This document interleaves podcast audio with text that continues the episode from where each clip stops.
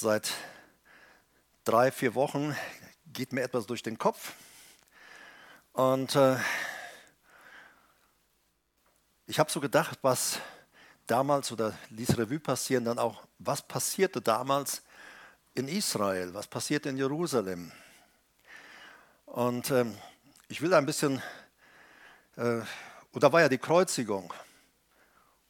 Und für Menschen war es, endlich ist er tot. Endlich ist er fort. Ähm, ich will ein bisschen äh, ausholen. Von der Bibel her wissen wir, dass am Anfang Adam und Eva von Gott die gesamte Autorität, die Autorität über die gesamte Schöpfung gehabt haben. Über die ganze Schöpfung. Du, ihr und eure Nachkommen, ihr sollt darüber herrschen. Das war der Auftrag, den Gott gegeben hat die Befähigung, die er auch gegeben hat.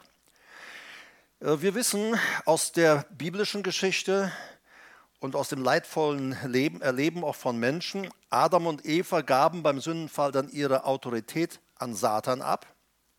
Sie ließen sich verführen und Satan wurde der Herrscher des Gemachten, der Schöpfung. Adam und Eva konnten nicht mehr im Paradiesgarten bleiben. Ähm, die Innigkeit und Liebe und die Beziehung, die sie mit Gott lebten und pflegten, sie waren ja jeden Tag miteinander zusammen, gingen auch spazieren, unterhielten sich auch über die Dinge des Alltags und als sie sündigten, auf einmal hatten sie Angst vor Gott und sie versteckten sich vor Gott. Sünde brachte sie dazu, dass sie in Distanz zu Gott gingen und Sünde war auch die Ursache ihrer Entscheidung zu sündigen, dass sie aus dem Garten Eden rausgeschickt wurden.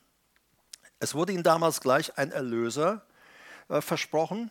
Es wird einmal jemand kommen, der wird diese verschlossene Tür in die Gegenwart Gottes, der wird kommen und diese verschlossene Tür wieder öffnen, sodass jeder Mensch, der möchte, wieder Zugang hat in die Gegenwart Gottes.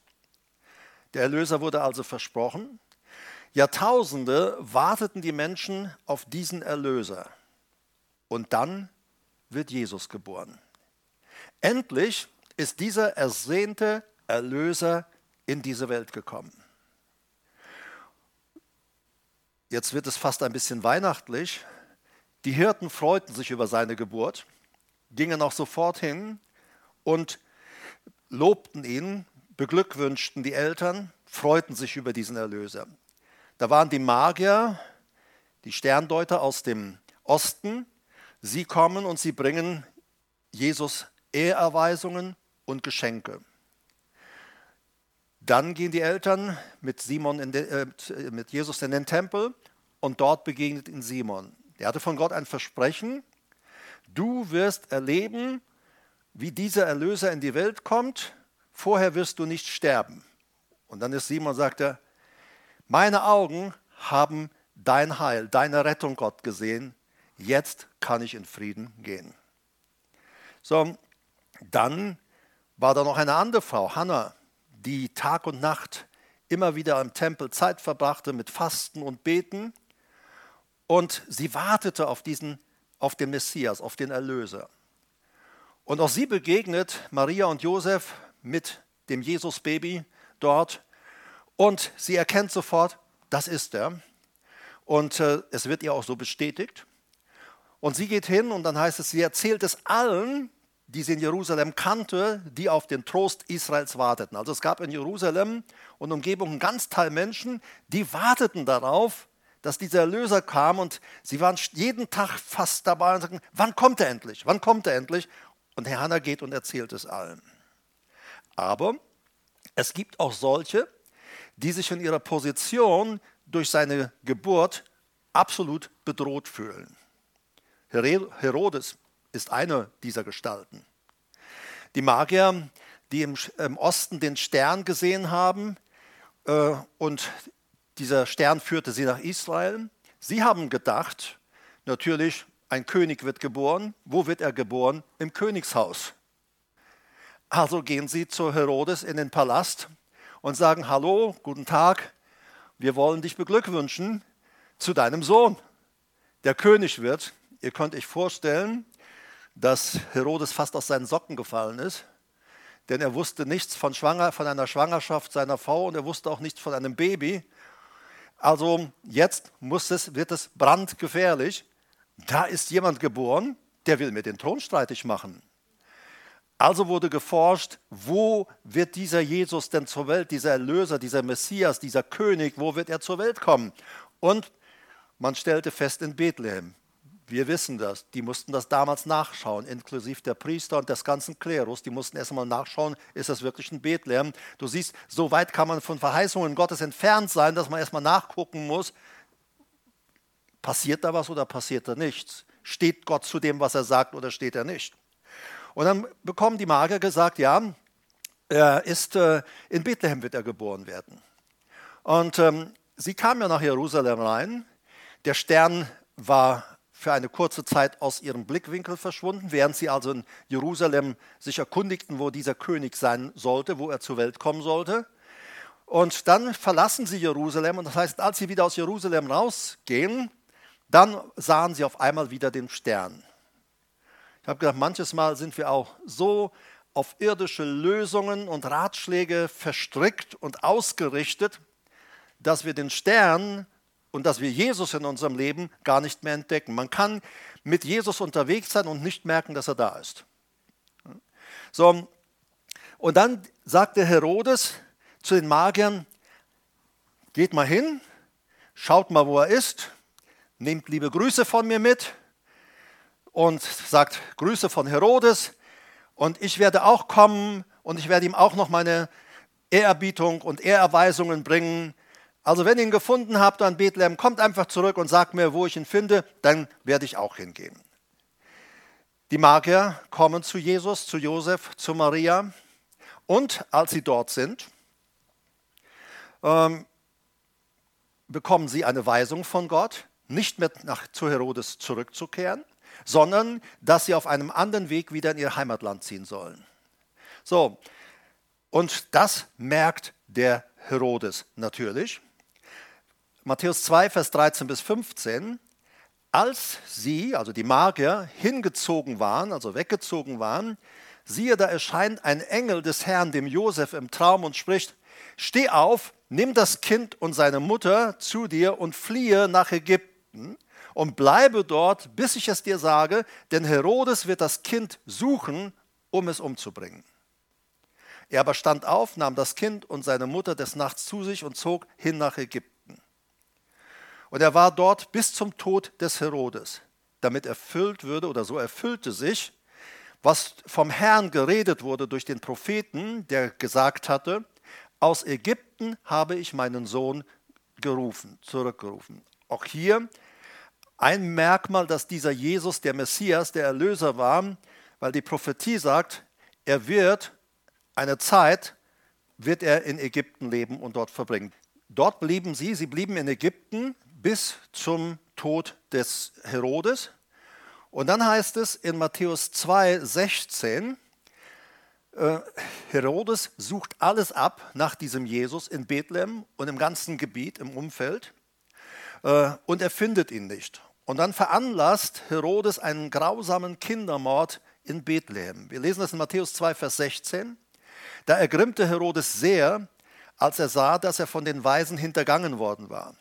Und er sandte hin und ließ alle Jungen töten, die in Bethlehem und in seinem ganzen Gebiet waren, von zwei Jahren und darunter, nach der Zeit, die er von den Weisen genau erforscht hatte. Also, er lässt alle Jungs unter zwei Jahre in Bethlehem und in dem ganzen Gebiet um Bethlehem, er lässt sie alle grausam hinmorden. Ich weiß nicht, ob er da richtig zufrieden gewesen ist. Zumindest kann ich mir vorstellen, dass nach diesem Massenmord, äh, den er dort an Kindern verübte, dass er da in seinem Palast gewesen ist und gedacht hat, hoffentlich ist er tot. Hoffentlich haben wir ihn erwischt. So viel Angst kann ein Baby verbreiten. So, hoffentlich ist er tot. Aber was ja wirklich geschah, Herodes, er starb ein paar Jahre später. Herodes ist tot, Jesus lebt immer noch. Dann kehren Maria und Josef aus Ägypten nach Israel zurück. Wir lesen das in Matthäus 2, 19 bis 21. Als aber Herodes gestorben war, siehe, da erscheint ein Engel des Herrn dem Josef in Ägypten im Traum und spricht: Steh auf, nimm das Kind und seine Mutter zu dir und zieh in das Land Israel. Denn sie sind gestorben, die dem Kind nach dem Leben trachteten. Und er stand auf und nahm das Kind und seine Mutter zu sich und er kam in das Land Israel. Die Familie lässt sich dann in Nazareth nieder, weil dem Josef, so heißt es, es war ihm doch zu heikel. Er sagt, wer weiß, vielleicht kommt doch noch einmal jemand auf dumme Gedanken und ähm, dann werden wir keine Ruhe haben. Also lassen sie sich in Nazareth nieder. Auch das ist eine, eine wichtige prophetische Voraussage gewesen. Äh, somit erfüllten sich die Schriften, heißt es, denn man wird diesen Messias auch Nazarener nennen, aus Nazareth kommen. Jesus arbeitet dann in dem Betrieb seines Vaters oder des Stiefvaters und mit etwa 30 Jahren beginnt er dann seinen öffentlichen Dienst. Für viele Menschen in seinem Dienst ist er der Retter, er ist der Erlöser, er ist der Heiler. Andere nennen ihn die Hoffnung Israels. Manche sprechen sogar davon, sagen, er ist die Hoffnung dieser Welt, dieses Kosmos. Andere hassen ihn und wünschen und planen ständig seinen Tod. Satan, der ihn während der 40-tägigen Fastenzeit erstmal dazu verführen will, ihn anzubeten. Er sagt, weißt du Jesus, du musst überhaupt keine schwierigen Wege im Leben gehen. Du kannst es so einfach haben. Du musst nur niederfallen, mich anbeten. Und er zeigte, Satan zeigte ihn in einer Vision. Ja, Satan kann auch Visionen zeigen. Er zeigt in einer Vision die ganzen Völker, Reichtümer dieser Welt, den ganzen Kosmos heißt es. Und Satan sagt, hör zu Jesus, das gehört mir. Mir wurde das alles übergeben. Von wem wurde es ihm übergeben? Von Adam und Eva im Garten Eden. Sie hatten ihm alles dem Satan übergeben. Und von da an kam Leid, Tod und Schmerz in diese Welt. Der erste Mord, Familienmord, der geschah die Tötung, der Brudermord. Und Satan sagt, du musst nur niederfallen, mich anbeten. Und dann schenke ich dir das alles. Dann gebe ich dir die Autorität wieder zurück. Wir machen einen Vertrag. Und Jesus sagt, es steht geschrieben, wenn du mit Gott lebst, dann wirst du allein den Herrn, deinen Gott, anbeten und ihm dienen und niemand sonst. Ist das so unsere Haltung? Oder gibt es Dinge, die uns immer wichtiger sind als Jesus? Wenn uns alles, was uns im Leben wichtig ist, ist letztlich eine Sache, die wir anbeten. Aber der Herr möchte den ersten Platz in unserem Leben haben. Dann sagt Satan, okay, so komme ich ihm also nicht bei. Das Beste ist, ich versuche ihn ähm, ähm, in der Weise, dass ich äh, ein bisschen an sein Ego appelliere, in der Hoffnung, dass er dabei zu Tode kommt. Er sagt, weißt du, Jesus, du musst nur oben auf die Zinne des Tempels steigen. Und wenn du da oben bist, ziemlich hoch, er sagt, und dann springst du runter.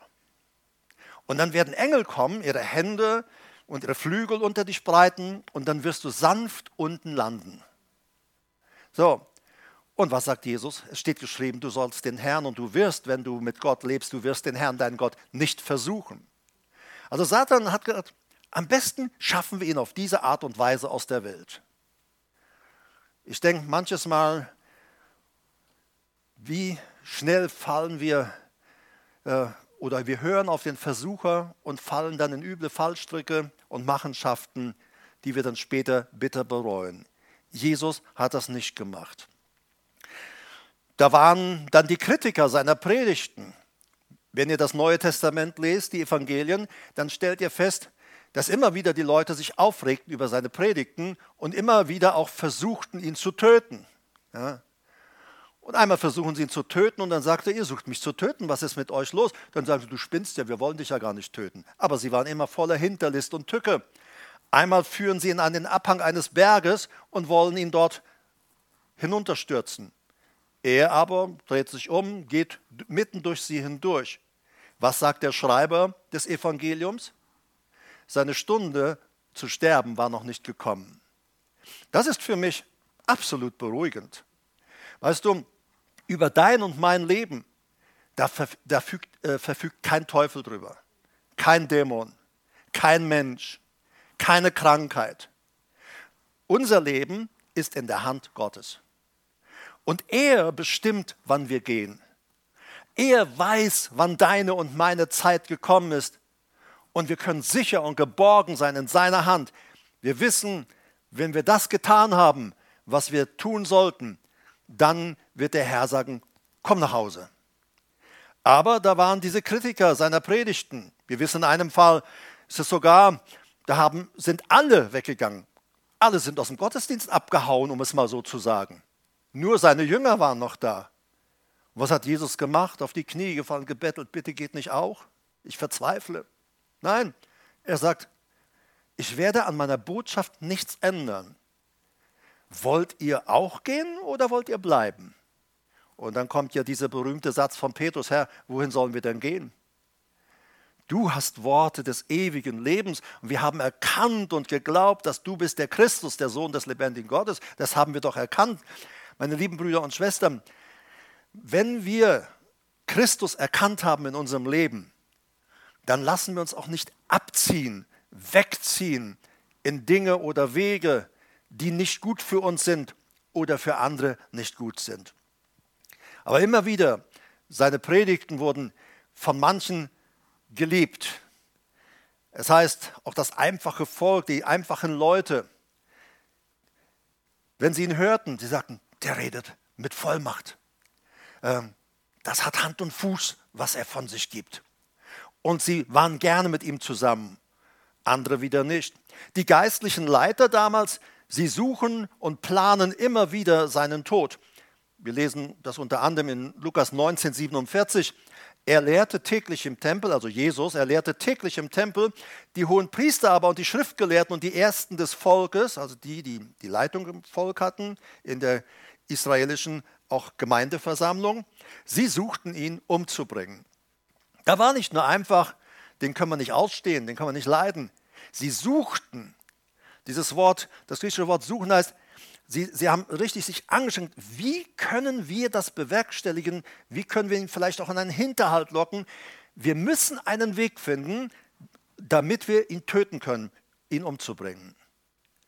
Fragst du diese Leute, warum wollt ihr ihn denn umbringen? Dann wäre wahrscheinlich die einfache Antwort gewesen, er passt nicht in unser religiöses Schema. Das ist nicht unsere Art, wie wir Gottesdienst feiern. Wir sind das anders gewohnt. Der, der macht, bringt ja alles nur durcheinander. Schließlich bestechen sie Judas Iskariot und der verrät ihn dann auch.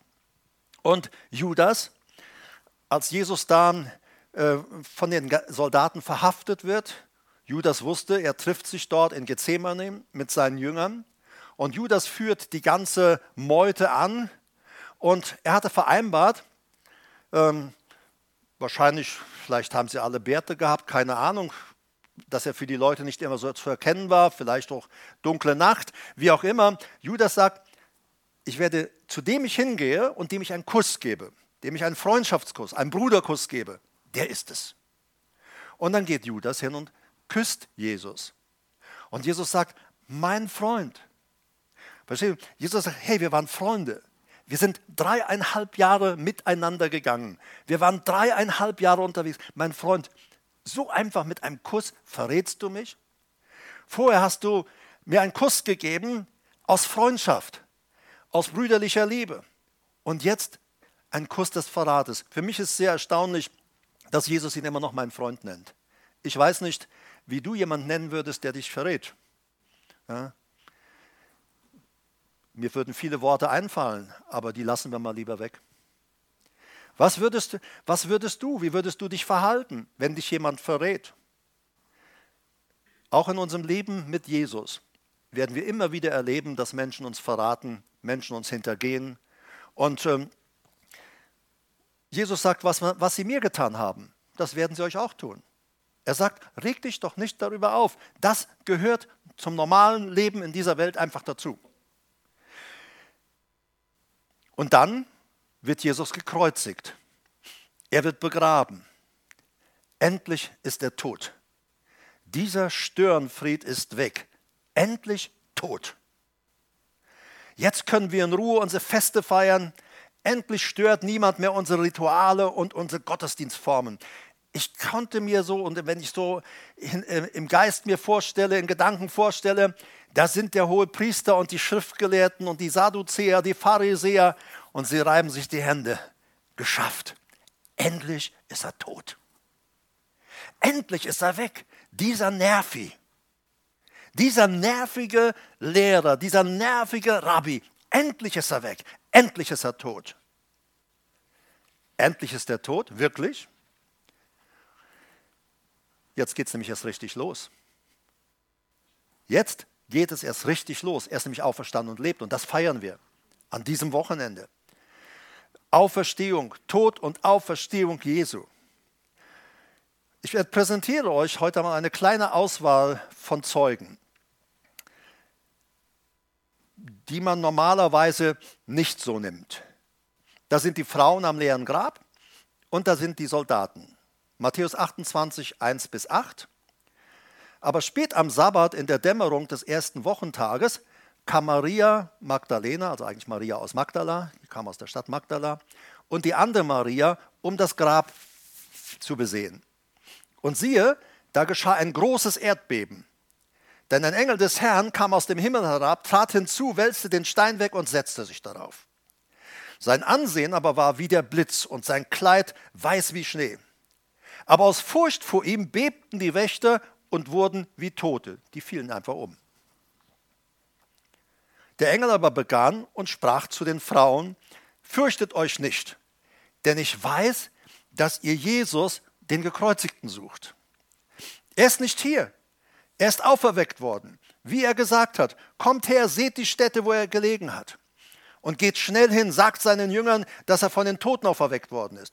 Und siehe, er geht vor, er geht vor euch hin nach Galiläa, dort werdet ihr ihn sehen. Siehe, ich habe es euch gesagt. Also ihr könnt dem vertrauen, sagt der Engel, was ich euch gerade berichte. Und sie gingen schnell von der Gruft weg mit Furcht und großer Freude und liefen es seinen Jüngern zu verkünden. Matthäus 28, Vers 9 und 10 noch. Und siehe, Jesus kam ihnen entgegen und sprach, seid gegrüßt. Sie aber traten zu ihm, umfassten seine Füße und warfen sich vor ihm nieder. Da spricht Jesus zu ihnen, fürchtet euch nicht. Geht hin, verkündet meinen Brüdern, dass sie hingehen nach Galiläa, dort werden sie mich sehen. Das heißt, hier von den Frauen hatten wir gerade gelesen, dass sie, dass sie voller Furcht waren und dass sie liefen. Vers 9, sie gingen schnell von der Gruft weg mit Furcht. Furcht, das griechische Wort ist Phobie. Angst und Schrecken am liebsten davonlaufen. Was geht hier ab? Und sie fliehen nur eins, Richtung Jünger. Und da kommt Jesus ihnen entgegen und sagt, habt doch keine Angst. Ihr müsst nicht vor Schrecken davonlaufen. Ich bin es doch. Geht hin, sagt es meinen Brüdern, dass sie hingehen nach Galiläa und dort werden sie mich sehen. Hier in dem Text heißt es zum Beispiel, dass sie sich vor ihm niederwarfen und seine Füße umfassten.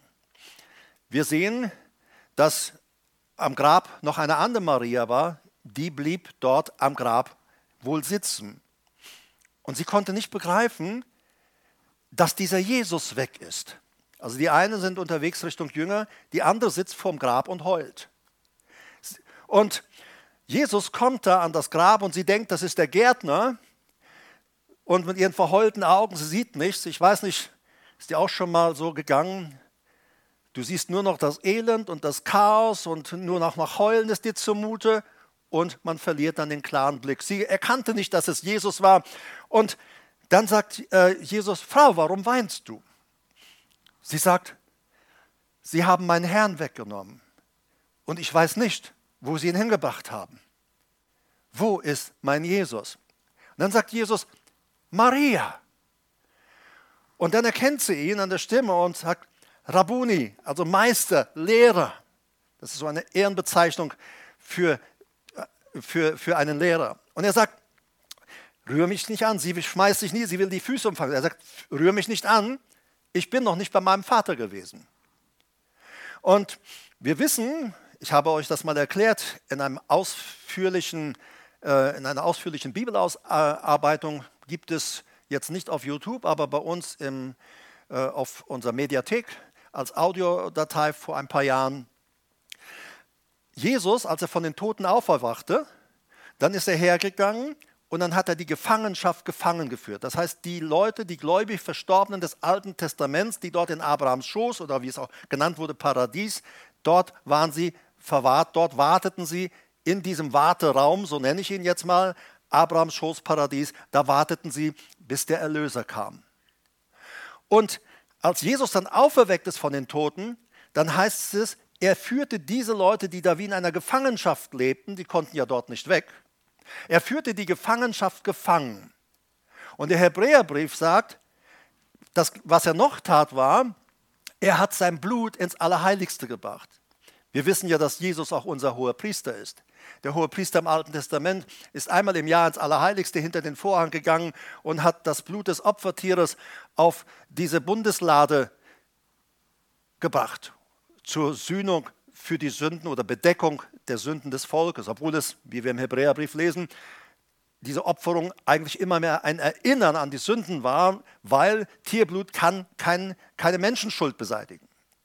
Und dieser Jesus, sagt der Hebräerbrief, er hat sein eigenes Blut genommen und hat es dann ins Allerheiligste gebracht. Du musst dir also vorstellen, Jesus wird auferweckt, er äh, sein Geist, Seele und Körper schlüpfen in seinen Körper. Sein Körper lag ja in diesem Grab. Er war mit Tüchern umwickelt, so wie man die Verstorbenen einwickelte in diese Leichentücher. Und äh, auf unseren Bildern ist das oft falsch dargestellt. Dann sehen wir, das Grab ist leer und dann sehen wir einen ganzen Knäuel voll äh, äh, Leinenbinden, die dort liegen. So war das nicht. Der griechische Grundtext sagt etwas anderes. Der griechische Grundtext sagt, ähm, Petrus und auch andere, sie gingen rein und auf diesem Stein, auf diesem Totenstein, wo Jesus lag, da lag noch genauso in Wickelform, die, lagen die Leichentücher von Jesus. Und das heißt, er ist aus diesen Tüchern rausgeschlüpft. Und die Tücher blieben an der Stelle so liegen, wie sie waren. Also die Bilder, wo da so alles zusammengeknollt ist, vergiss sie, ist nicht Realität. So, und ich glaube auch nicht, dass die Engel gesagt haben, okay, und der Heilige Geist, die, die, Bibel sagt, der Heilige Geist hat Jesus von den Toten auferweckt und dieser Heilige Geist ist auch mit uns und wird auch uns zu Gott bringen. Ich glaube nicht, dass der Heilige Geist sagt, naja, jetzt wickeln wir ihn mal aus. Wenn er draußen ist, wickel ich die Tücher wieder richtig hin. Nein, er schlüpfte dort einfach raus. Und wir wissen das ja von der Schrift her, sein Geist und seine Seele schlüpften wieder in den Körper. Als er starb auf Golgatha, verließ sein Geist und seine Seele seinen Körper. Jetzt bei der Auferstehung schlüpften sein Geist und seine Seele wieder in seinen Körper. Sein Körper wurde verwandelt in Unsterblichkeit und den hat er bis heute noch. So, und dieser Jesus, der also dort auferweckt wurde, der jetzt die Gefangenschaft gefangen führen will, die Gläubigen des Alten Testaments mit sich führen will und sein Blut dabei hat, ist auf dem Weg ins Heiligtum zu seinem Vater. Und dann sieht er die Maria da heulen. Und weißt du, ich finde das immer so stark, das, ist, das liebe ich auch an dieser Begebenheit und das zeigt mir auch das Herz von Jesus. Es zeigt mir, es ist ihm nicht egal, wie es dir und mir geht in unserem Alltag. Es ist ihm wirklich nicht egal. Ich habe neulich gesagt, ich habe deine Tränen gesehen. Jesus sieht jede deiner Tränen. Und es ist ihm nicht egal, wie es dir geht. Und er sagt, ich bin da, um dir zu helfen. Und dann diese ganze Reisegesellschaft, sie stoppt er, der ins Allerheiligste will, kümmert sich um die Maria, die dort verzweifelt ist, weil der Leichnam ihres geliebten Herrn nicht mehr da ist. Und dann will sie ihn umfassen und er sagt, führe mich nicht an, ich bin noch nicht bei meinem Vater gewesen. Er bringt dann die Gefangenen zu Gott, dem Vater, bringt sein Blut ins Allerheiligste und dann kommt er direkt zurück und dann begegnet er denen, von denen wir erst lasen auf dem Weg und dann umfassten sie seine Füße. Warum? Inzwischen war er bei seinem Vater gewesen, hat sein Blut ins Allerheiligste gebracht und jetzt konnte man ihn berühren. Danach erscheint er seinen Jüngern, sie berühren ihn. Ihr kennt sicherlich diese Geschichten. Jesus, ihm ist es nicht egal, wie es dir geht. Er kennt all unsere Freuden im Leben. Er kennt jede traurige Situation, jede traurige Sekunde in einem Leben. Und er sagt, ich würde euch so gerne trösten. Ich würde dich gerne trösten. Und der Heilige Geist, der ja in unserem Leben ist, er wird ja auch der Tröster genannt. Gott will uns niemals trostlos alleine lassen in dieser Welt. Und weißt du, das alles verdanken wir dem Geschehen um Ostern, weil da jemand starb und auferstanden ist von den Toten und er lebt. Wir lesen dann weiter in Matthäus 28, 11 bis 15. Während sie aber hingingen, die Frauen, sie, siehe, da kamen einige von der Wache in die Stadt und verkündeten den hohen Priestern alles, was geschehen war. Und sie versammelten sich mit den Ältesten und hielten Rat. Und sie gaben den Soldaten reichlich Geld und sagten, sprecht seine Jünger, kamen bei Nacht und stahlen ihn, während wir schliefen. Na toll, tolle Soldaten, oder? Weißt du, da wäre kein Soldat der damaligen Zeit mit durchgekommen. Wir wissen, selbst wenn als Petrus nachts von einem Engel aus dem Gefängnis geführt wurden, am nächsten Tag waren die Soldaten, die ihn bewachen mussten, die waren tot. Von ihrem Dienstherrn getötet. Weil sie, er sagt, ihr habt gepennt, ihr habt geschlafen. So, und diese gehen hierher und sagen, wir waren da. Das Grab war da. Wir waren hellwach. Und plötzlich kommt da ein, wie ein Blitz vom Himmel ein Engel, der kommt, rums, schiebt den Stein weg und dann setzt er sich oben drauf und guckt uns alle an. Ich weiß nicht, wie es dir gehen würde. Ich glaube, wahrscheinlich wärst du wie die Frauen auch in Phobie davongelaufen. Sagen, was wird das bloß? Und weißt du, und jetzt sagen sie, was passiert ist. Das heißt, sie erzählten und die geben ihnen reichlich Geld und sagt, sprecht, seine Jünger kamen bei Nacht und stahlen ihn, während wir schliefen. Und wenn dies dem Statthalter zu Ohren kommen sollte, so werden wir ihn beschwichtigen und machen, dass ihr ohne Sorge seid. Sie aber nahmen das Geld, wie sie unterrichtet worden waren. Und dann gingen sie und erzählten, wir haben geschlafen, wir sind eingepennt, irgendwie waren wir kaputt, war ja auch ein langes Wochenende. Und in der Zeit, während wir schliefen, haben die Jünger ihn geklaut. Ja? Also eine Geschichte. Und diese Geschichte wurde dann verbreitet unter den Juden. Jetzt fragst du dich, woher wissen wir denn, was dahinter verschlossenen Türen gesprochen wurde? Da war der hohe Priester, da war dieser Klerus, da war, sage ich mal, die damalige Gemeindeleitung mit all den Priestern. Und all diese Leute, sie bekamen mit, der ist wirklich auferstanden. Sie bekamen mit, der lebt. Und sie bekamen auch mit, wir werden sagen, er wurde gestohlen. Und sie, wir, sie bekommen mit, dass das Bestechungsgeld gegeben wird. Das war Versammlung oder Rat hinter verschlossener Tür. Manch einer fragt sich dann, wie kam das an die Öffentlichkeit? Als Bibelleser wissen wir es. Aufgrund dieses Ereignisses der Auferstehung Jesu heißt es, dass sehr viele Priester an Jesus gläubig wurden. Sie nahmen Jesus in ihr Leben auf und sie wurden von Verfolgern zu Nachfolgern Jesu Christi. Weil sie miterlebten, das ist keine Fantasterei, das ist keine erfundene Geschichte. Dieser Jesus ist auferweckt und die Soldaten haben es auch noch mitgesehen. Nicht nur seine Jünger, sondern die Soldaten sahen es auch. Und sie haben sich bekehrt und dann haben sie diese Geschichte einfach äh, äh, publik gemacht, was da so hinter verschlossener Tür verhandelt wurde einen ausführlichen Zeugenbericht. Ich habe euch diesmal nur diese Frauen und die Wächter genommen, aber einen ausführlichen Zeugenbericht und was an Ostern wirklich geschah, da kannst du dir meine Ausführungen auf YouTube anschauen. Und zwar vom 11.04.2020, also 11. April, letztes Jahr Ostern 2020. Das Thema war, was Ostern wirklich geschah. Da habe ich dargelegt und erklärt, was passierte Ostern wirklich anders als ich heute darüber spreche. Ja, Jesus Christus ist tatsächlich auferstanden. Ja, er lebt. Paulus, dem Jesus dann später persönlich begegnet, er war ja auch ein starker Verfolger der Gemeinde. Er war mitverantwortlich bei der Steinigung und dem Tod und dem Märtyrertod bei Stephanus. Und Paulus, er erklärt in 1. Korinther 15, Verse 20 bis 24, also davor, vor dem Vers 20, da sagt er, dass dieser Jesus ja wirklich auferweckt worden ist. Und er sagt, wenn dieser Jesus nicht lebendig wäre, wenn dieser Jesus tot wäre, dann wären wir total blöd und bescheuert, dass wir Gottesdienste feiern und dass wir solche Predigten halten. Paulus sagt, dann könnte man zu Recht sagen, die haben doch nicht mehr alle Tassen im Schrank. Und er sagt, noch etwas würde sein, wenn dieser Jesus nicht auferstanden wäre, dann wäre, wäre, wärt ihr alle noch in euren Sünden. Keiner von euch hätte Vergebung der Sünden. Alle Menschen wären auf dem Weg zur Hölle. Und deshalb sagt er ab Vers 20, 1. Korinther 15 bis 24, jetzt aber ist Christus aus den Toten auferweckt, der Erstling der Entschlafenen. Denn da ja durch einen Menschen, also durch Adam, der Tod kam, so auch durch einen Menschen die Auferstehung aus den Toten.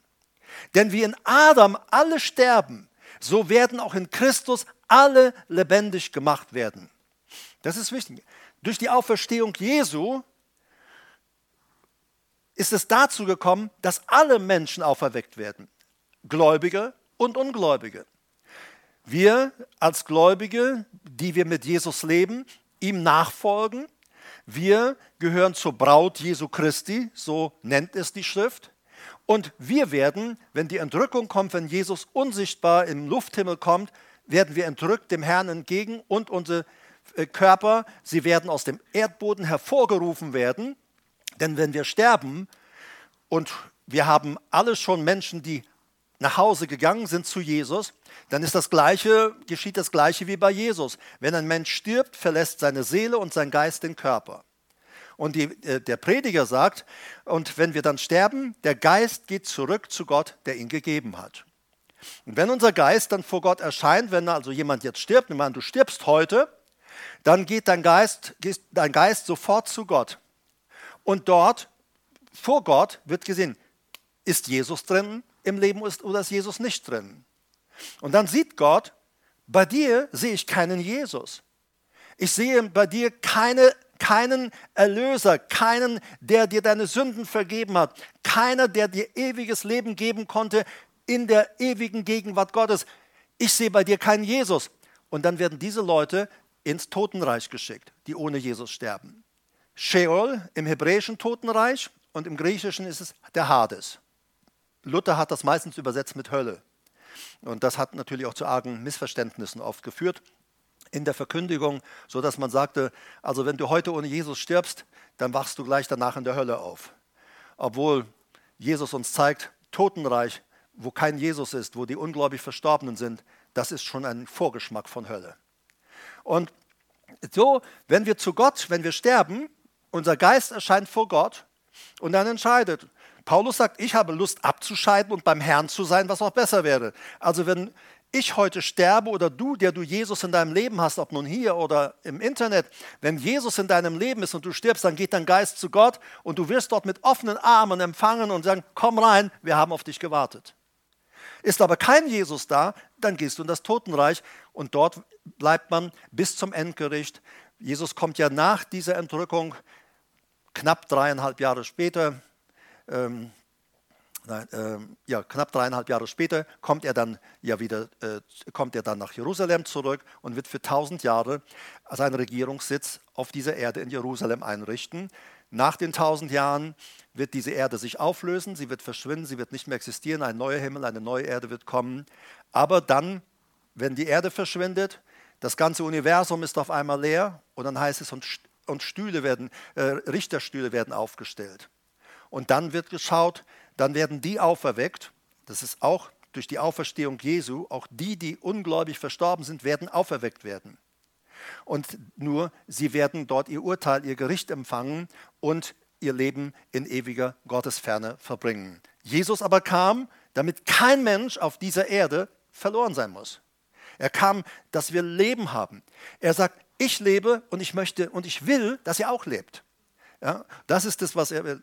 Dieser Paulus sagt hier, ähm, Vers 22 nochmal, wie in Adam alle sterben, 1. Korinther 15, so werden auch in Christus alle lebendig gemacht werden. Jeder aber in seiner eigenen Ordnung, Tagma, Ordnung oder Abteilung, geordneter Ablauf. Äh, wörtlich heißt es Abteilung, ist militärischer Ausdruck. Der Erstling Christus, so dann die, welche Christus gehören, bei seiner Ankunft. Und dann das Ende, wenn er das Reich, das Königreich dem Gott und Vater übergibt, wenn er alle Herrschaft und alle Gewalt und Macht weggetan hat. Also Paulus sagt, da gibt es einen Ablauf in der Auferstehung. Der Erstling ist Christus. So dann sagt er, die, die Christus angehören. Ich hoffe, ihr gehört alle zu Jesus Christus, denn dann bist du dabei. Wenn du noch nicht zu Jesus gehörst, ob nun hier oder online, dann kannst du heute Jesus einladen, in dein Leben zu kommen und dann bist du auch dabei bei dieser Auferstehung. Und dann das Ende nach dem tausendjährigen Reich. Die Bibel sagt, zeigt uns, dass dadurch, dass Jesus gestorben, auferstanden ist, ist ja auch eine ganz, ist ja ein ganz neues Zeitalter angebrochen. Bis dahin äh, gab es ja die Priester, die im Tempel ihren Dienst taten, aber im Neuen Testament ist jeder Gläubige ein Priester Gottes. Jeder von uns. Damals, da war Gott zu finden in einem Tempel, äh, obwohl er auch, äh, der David sagt, aller Himmel, Himmel können dich nicht fassen. Und die Erde, sagt er, das ist ein Fußschemel. Also Gott ist mächtig, er ist gewaltig. Das drückt damit aus, du kannst Gott nicht in irgendein Programm oder einem Reagenzglas erforschen und festlegen, das ist er und das ist er nicht. Nein, aber er ist eine Person, die lebt, eine Person voller Gefühle, eine Person voller Leidenschaft. Auch eine Person, die Schmerz empfinden kann und auch empfindet. Im zweiten Korintherbrief steht geschrieben, wenn die Fürsten dieses Äons bei uns steht dieser Welt, da steht, leider haben sie Welt übersetzt, aber da steht dieses Äons. Ähm, das ist ein Zeitalter. Er sagt, wenn sie gewusst hätten und wenn Satan, die Fürsten und Gewalten gewusst hätten, dass nach der Auferstehung Jesu, dass etwas geschieht, dass Jesus nämlich in gläubigen Menschen wohnen kann und sie zu seinen Tempeln erwählt, wenn sie das gewusst hätten, dann hätten sie den Herrn der Herren nicht gekreuzigt. Satan hätte alles unternommen, um Jesus zu schützen, um zu verhindern, dass Jesus in uns leben kann. Aber, sorry, dumm gelaufen. Oder wie sagte man auch früher mal, Arschkarte gezogen. Du weißt, wo der Begriff herkommt, ne? aus dem Fußball. Früher gab es nur Schwarz-Weiß-Fernsehen und heute hat ja der Schiedsrichter seine Karten hier was haben wir, gelb und rot. Ich bin nicht so ein Fußballer. Aber um den Unterschied zu machen, damals beim Schwarz-Weiß-Fernsehen, die gelbe Karte war hier und die rote hinten. Und wenn, ein Fußballspieler die rote Karte bekam, dann griff er nach hinten in die Potasche und zückte die Karte. Daraus kam der Begriff Arschkarte. Gezogen. Ja, die hat der Teufel tatsächlich gezogen. Jesus hat ihn besiegt. Und hätten sie gewusst, was geschieht, was mit uns Menschen geschieht, in welche Position wir durch Jesus geraten, sie hätten ihn nicht gekreuzigt. Lies es nach, 1. Korinther 2, Vers 8, am besten die Verse auch im Umfeld. Ich sagte, die Pharisäer und Schriftgelehrten, der hohen Priester, alle haben gedacht, endlich ist er tot. Endlich haben wir Ruhe. Endlich ist er weg. Und dann kommt nach zweieinhalb Tagen, drei Tagen, kommt diese Hiobsbotschaft, der ist raus der ist weg und der lebt. Und die Soldaten, die ja keine Gläubige waren, die bezeugen es sogar noch. Er ist weg. Die erste öffentliche Predigt von Petrus ist dann am Pfingsttag. An diesem Tag bekehren sich drei Menschen, erleben Jesus, den Auferstandenen. Überleg dir das mal. 3000 Menschen. 3000, da steht Seelen. 3000 Menschen, Seelen. Kurz darauf das war Apostelgeschichte 2,41 mit den 3000. Kurz darauf, Apostelgeschichte 4,4, lesen wir, 5000 Männer erleben Jesus den Auferstandenen. Da steht dann ausdrücklich Männer, das heißt plus Frauen, Jugendliche oder junge Erwachsene, wie auch immer. Also eine Riesenschar von Menschen. Äh, gehen mal davon aus, dass noch Familienmitglieder und so dabei waren. Ob es nun 10 20.000 war, aber eine riesige Schar von Menschen. Jetzt geht es erst richtig los.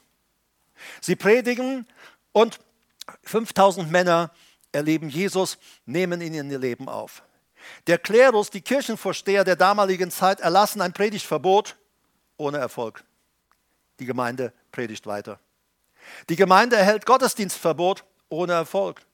Sie predigt und lebt weiter mit Gott und ist nicht aufzuhalten. Die Gemeinde wird verfolgt, auch das ohne Erfolg. Sie lebt und predigt Jesus überall. Sie predigt ihn nicht nur, sie lebt ihn auch im Alltag. Menschen können sehen, sie sind mit diesem Jesus unterwegs. Und die Frage ist, sehen Menschen an uns, ob Jesus mit uns unterwegs ist? Ich wünsche mir, dass man in unserem Leben sieht, wir sind mit Jesus unterwegs. Die Gemeinde breitet sich aus über die ganze Welt mit großem Erfolg. Und sie wächst und sie wächst und sie wächst, unaufhaltsam bis heute. Die Gemeinde Jesu ist nicht zu stoppen. Sie haben Jesus nicht totgekriegt und sie werden uns nicht totkriegen. Jesus sagt, sie können unsere Körper vielleicht töten, aber Jesus sagt, mehr auch nicht. Mehr auch nicht. Denn wir haben ewiges Leben in Gott und wir wissen, wo wir unsere Ewigkeit verbringen werden. Du und ich sind, wir sind Teil dieser weltweit wachsenden Gemeinde Jesu. Und das alles verdanken wir Ostern, unserem Herrn Jesus. Ostern ja an sich nicht, aber das, was Jesus tat, das, was wir an Ostern feiern, das, woran wir denken, das, wofür wir Danke sagen, Jesus, dass du nicht gekniffen hast, dass du wirklich gekommen bist, um uns den Weg zu öffnen. Seitdem ist die Tür zu Gott wieder geöffnet. Jesus sagt, ich bin der Tür, bin die Tür zum Vater. Jeder, der möchte, kann jetzt eingehen mit mir, durch mich, durch mein Leben zum Vater. Für dies alles war Ostern die Grundlage. Heute versuchen viele Menschen in unserer Gesellschaft Jesus totzureden. Sie versuchen auch, die Christen mundtot zu machen. Aber ich will dir was sagen, egal was die Menschen in dieser Welt versuchen, auch heute ist Jesus nicht tot zu kriegen. Auch heute sind du und ich nicht tot zu kriegen. Umso mehr werden wir von Jesus reden. Umso mehr werden wir sagen, dass er der einzige Retter aller Menschen in dieser Welt ist, dass er der einzige Weg ist aus Not, aus Elend und, in, und Schmerz, in dem Menschen sind. Und Jesus lebt. Er ist, er lebt nicht nur, er sagt, er ist das Leben ich bin der Weg, ich bin die Wahrheit und ich bin das Leben. Die Wahrheit ist eine Person, das Leben ist eine Person, der Weg ist eine Person. Mit Jesus unterwegs bedeutet, in Wahrheit unterwegs zu sein. Bedeutet, Leben empfangen zu haben, aber auch mit diesem, der lebt, unterwegs zu sein. Er ist unser Weg. Ich möchte dich heute Abend einladen, komm auch du heute zu Jesus. Komm ins Leben. Und du solltest das so schnell wie möglich machen. Ich weiß, wenn du mir heute so zugehört hast, dann ist in dir dieser Eindruck, ich sollte mit diesem Jesus gehen. Und deshalb sagt der Herr auch in seinem Wort, wenn du heute diese Stimme hörst oder dieses Empfinden hast, ich sollte heute so eine Entscheidung für Jesus treffen, dann sagt der Herr in seinem Wort, dann verschließ dich diesem, was du empfindest, was du hörst, heute nicht. Denn morgen ist ein anderer Tag. Morgen wird das, das Empfinden vielleicht verrauscht sein. Denn es gibt ja nicht nur den Beobachter Gott in unserem Leben. Satan beobachtet sehr genau. Seine Diener, seine Dämonen beobachten sehr genau, wie wir uns verhalten. Sie wissen ganz genau, oh, da ist jemand in Gefahr, sein Leben Jesus zu geben. Also werden sie alles tun, dass du morgen keinen Bock mehr darauf hast. Und deshalb solltest du heute diesem Ruf, den Jesus dir gibt, wirklich aufnehmen, ernst nehmen, sagen, Jesus, auch ich will in Ewigkeit mit dir leben. Ich will Teil dieses Mannes sein, deiner Person sein. Ich will ein Teil von dir sein, von dem sein, der nicht tot zu kriegen ist. Und ich will ein Teil sein der Gemeinde Jesu, die nicht tot zu kriegen ist. Aber dafür müssen wir uns entscheiden. Die Bibel sagt, wer immer Jesus in sein Leben aufnimmt, Johannes 1, Vers 12, er sagt, der bekommt von Gott Exosia, Recht, Autorität, Legalität, sich Christ, sich Kind Gottes zu nennen. Und 1. Johannes 5, Vers 12 sagt er, wer den Sohn Jesus hat, wer den Sohn Gottes hat, der hat das Leben. Wer den Sohn Gottes nicht hat, der hat das Leben nicht. Also es ist ganz einfach, ob, ob man Christ ist oder nicht. Das kann jeder ganz einfach für sich selber nachvollziehen. Wenn du Jesus in dein Leben aufgenommen hast und ihm nachfolgst, dann bist du Christ. Hast du Jesus nicht in dein Leben aufgenommen äh, und folgst ihm nicht nach, bist du kein Christ. Selbst wenn du getauft, blombiert und sonst wie konfirmiert worden bist. Nein, dadurch wirst du kein Christ. Christ werden wir nicht durch eine Zeremonie. Christ werden wir durch Entscheidung. Christ werden wir dadurch, dass wir den Christus, den Gesalbten, Christus bedeutet ja auf Griechisch, der Gesalbte, auf Hebräischen ist es Messias. Dieser Gesalbte, den nehmen wir auf und deshalb werden wir Christen genannt. Christen bedeutet ja wörtlich Gesalbte. Unser Herr ist der Gesalbte und die, die zu Jesus gehören, die Bibel nennt sie auch Gesalbte. So, und ich bin froh, Teil dieses, dieses, dieser, dieser Familie Gottes zu sein. Und deshalb lade ich dich ein, der Hebräerbrief sagt im Kapitel 4, deshalb ist es wichtig, dass du heute so eine Entscheidung triffst. Denn er sagt, damit wir es nicht verpassen und dann als es verpasst, als es versäumt zu haben, dastehen. So, weil morgen sieht die Welt wieder anders aus. Ich weiß nicht, wie es dir geht. Also ich habe mir angewöhnt und äh, gewöhne es mir an. Ich habe überall Notizblock oder Zettel liegen. Wenn mir ein Gedanke kommt, schreibe ich ihn auf. Weil, weißt du, ich habe schon mal gehabt, dann, dann war mir das so wichtig. Da habe ich gesagt, wow, das ist mir aber wichtig. Aber das ist mir so wichtig, da denke ich morgen bestimmt noch dran. Aber am nächsten Tag war es weg. Nein, nein, das hat nicht nur mit meinem Alter zu tun. Ich habe festgestellt, dieses Phänomen tritt auch bei Jüngeren auf. Also, auf einmal ist es weg, irgendwie weg. Deshalb schreibe ich auf, aber du kannst ja heute auch in dein Handy reinreden. Naja, ich meine, jetzt in dein Handy reinzusprechen, morgen bekehre ich mich, dann tust du lieber gleich. Jesus ist hier und man kann ihn persönlich empfangen, für sich. So viele ihn einladen, die sagen, komm in mein Leben, zu denen kommt er. Ich habe das gemacht mit 19,5 Jahren. Da habe ich Jesus gebeten, in mein Leben zu kommen. Das war 1971, 72, diese Jahreswende. Seitdem folge ich Jesus nach. Vorher war ich ein absolut gottloser Mensch. Äh, habe mich nicht gescheut, irgendeine Gottlosigkeit zu tun oder zu leben. Aber irgendwann habe ich gesagt, so geht es mit mir nicht weiter. Ich brauche Erlösung. Ich brauche Frieden. Das Gejagtsein in meinem Leben, das muss doch mal aufhören. Und dann fing ich an, nach Gott zu fragen. Dann fing ich an, Bibel zu lesen. Dann stellte ich fest, wenn man diesen Jesus einlädt, dann kommt er. Und dann habe ich ihn eingeladen und dann kam er und seitdem ist er da. Seit 1972. 71, 72. Ist schon ein paar Jährchen, nicht wahr?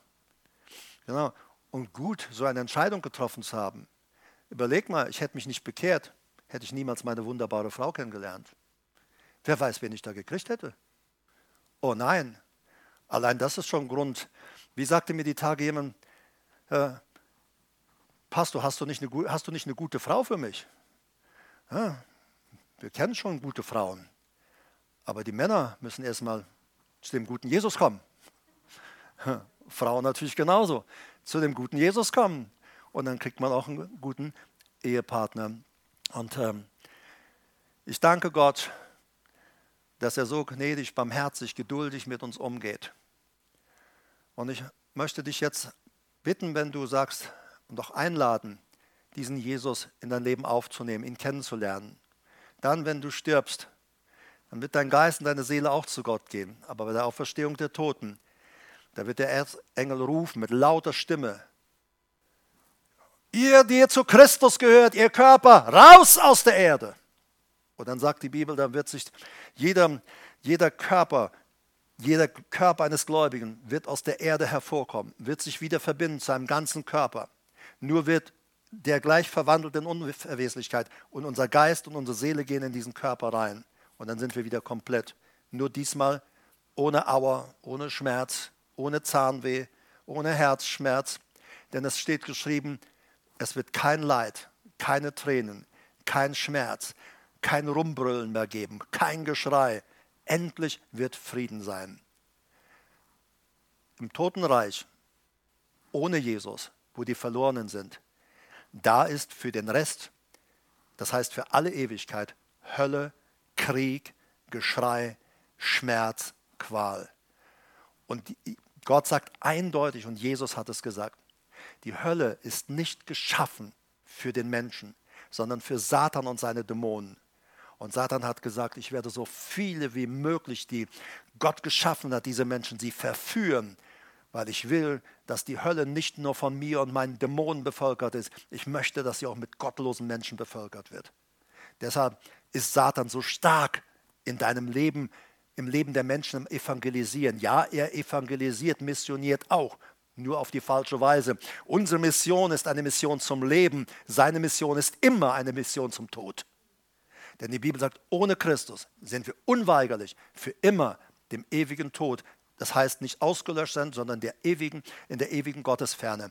Dafür sind du und ich nicht geschaffen. Ich danke dir, Jesus, dass du Ostern vor fast 2000 Jahren nicht abgehauen bist, als Petrus dich mit dem Schwert verteidigen wollte. Da hast du gesagt, steck dein Schwert weg. Ich könnte doch meinen Vater bitten und er würde mir Legionen von Engeln schicken. Die würden mich hier rausholen. Aber ich bin doch in diese Situation gekommen, um einen Weg zu schaffen. Und Petrus steckte sein Schwert weg. Und Jesus starb für dich und mich. Es musste jemand sterben für uns.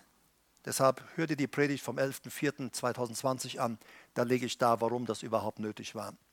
Und äh, du kannst gerne auch von mir das Skript anfordern als PDF. Ich schicke es dir dann gerne zu.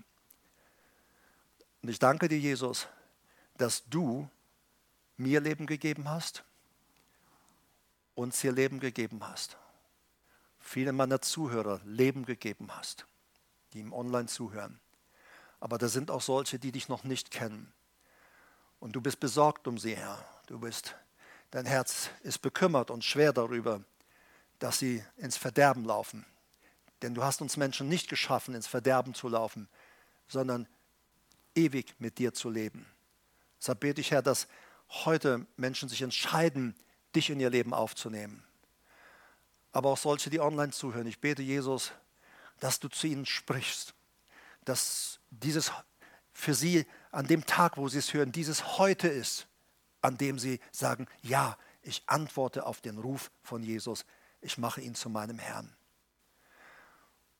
Und ich spreche Segen aus über uns hier, Freiheit über uns im Namen Jesu, die online zuhört. Segen, Freiheit im Namen von Jesus. Und ich möchte auch fragen, ist jemand hier, der sagt, Herbert, bete für mich? Ich habe niemals echt eine wirkliche Entscheidung für Jesus getroffen, aber ich will eine Entscheidung für Jesus treffen. Ich will mit diesem Jesus leben und ich will ewig bei Gott sein würdest du für mich beten? Wenn du das möchtest, wenn du diesen Jesus heute einladen möchtest, dann bitte ich dich, heb gerade deine Hand hier und ich werde für dich beten.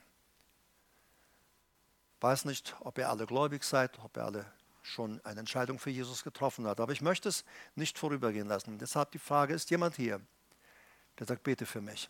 Ich will gerne Christ werden. Dann strecke einfach deine Hand aus und ich werde für dich beten.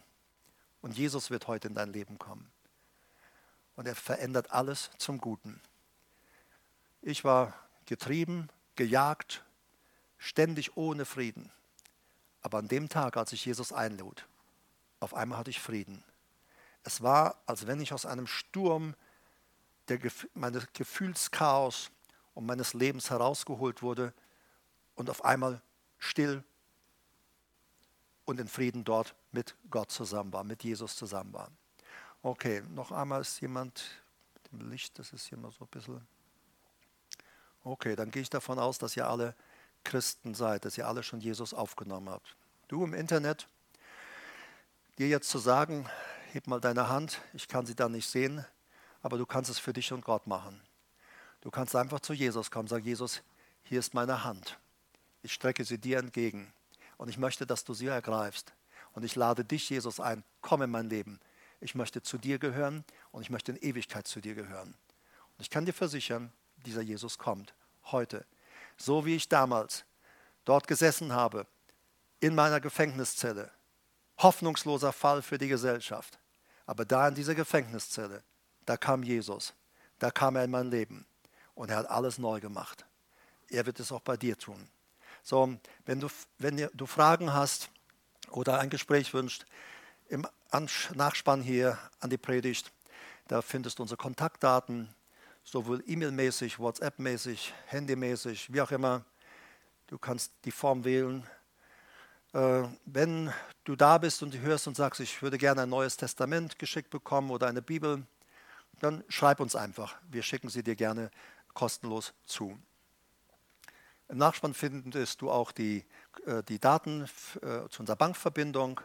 So, wir danken jedem, der bisher treu unterstützt. Kosten laufen natürlich auch in dieser Zeit weiter.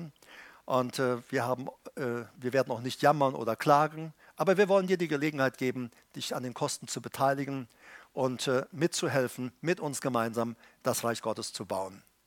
Ich wünsche euch hier noch gesegnete Osterzeit. Schöne Tage noch. Ist ja nur noch ein Tag. Den Abend haben wir jetzt schon hier verbracht. Euch, die ihr online dann zuhört, auch Gottes reichen Segen und viel Kraft. Und wir sind gerne da. Gott rechnet mit dir.